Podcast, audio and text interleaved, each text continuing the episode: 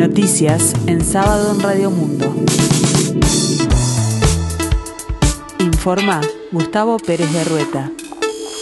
En este sábado 14 de octubre de 2023, el tiempo se presenta fresco aquí en el sur y área metropolitana, cielo algo nuboso, 14 grados, la temperatura 70%, el índice de humedad. El avión Hércules de la Fuerza Aérea Uruguaya realizará tres vuelos entre Madrid y Tel Aviv para evacuar a uruguayos e Israel a una semana del primer ataque del grupo terrorista Hamas desde la franja de Gaza a territorio israelí. Fuentes oficiales informaron que al momento hay tres vuelos confirmados entre Madrid y Tel Aviv.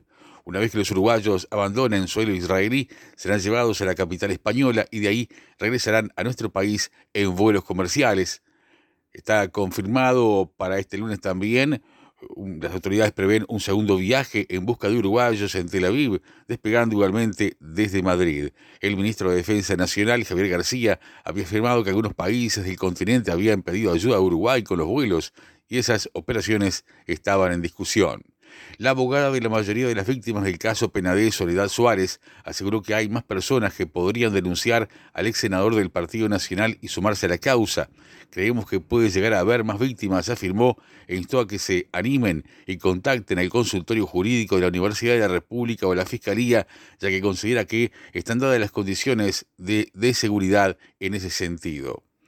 El senador del Partido Nacional, Jorge Gandini, llamó a la Fiscalía preocupado por filtraciones en el caso Penadez, en tanto el fiscal de corte, Juan Gómez, no interpretó la comunicación como una presión, pero para dar garantías instruyó una investigación administrativa.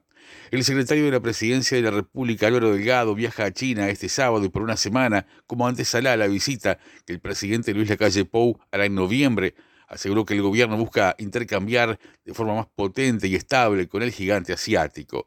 El jerarca dijo que Uruguay fue invitado por el gobierno chino al foro denominado La Franja y la Ruta, una estrategia global de infraestructura, desarrollo y cooperación. Una bebé de tres meses se encuentra en estado muy delicado con indicios de maltrato infantil. La menor está recibiendo atención médica en el Hospital Pereira Rosell y está siendo acompañada por el Instituto del Niño y el Adolescente del Uruguay. La bebé tiene fractura de hombro y varias lesiones por quemaduras con agua caliente. Los bailarines del Sodre se declararon en preconflicto y exigen la renuncia de la dirección del Ballet Nacional. Rechazamos profundamente los despidos anunciados, ya que los consideramos injustificados, algunos sin previo aviso y otros por ser parte de persecución laboral, tomando represalias personales disfrazadas de criterios artísticos, dice el comunicado enviado por las bailarinas y bailarines del Ballet Nacional del Sodre, afiliados a los funcionarios del Sodre del PIT-CNT. En tanto, el ministro de Educación y Cultura también se refirió al tema. Los bailarines se parecen un poco a los jugadores de fútbol, dijo, pues debido a la exigencia de su actividad, tienen una carrera imperativamente corta. En consecuencia, lo que hacen siempre en todas partes del mundo los planteles de ballet es ir renovando a sus integrantes por pequeñas tandas, dijo. El próximo espectáculo del ballet, La Fille Malgardée, está programado para el 15 de diciembre.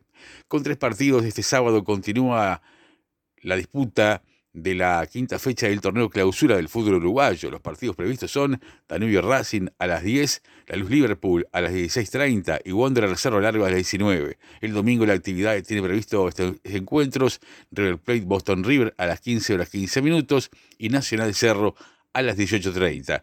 Este viernes hubo partidos, Peñarol 1, Deportivo Maldonado 0, Defensor Sporting 2, Montevideo City Torque 0 y Plaza Colonia que goleó a Fénix cuatro tantos contra uno.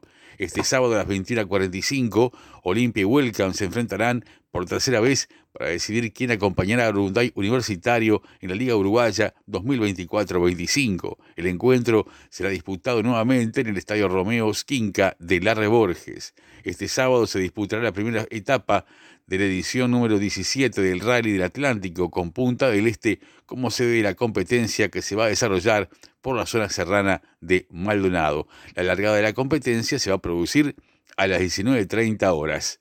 Un ataque aéreo israelí causó la muerte de 70 civiles que huían de Gaza, denunció Palestina, donde la mayoría de las víctimas del ataque eran mujeres y niños, informó Al Jazeera.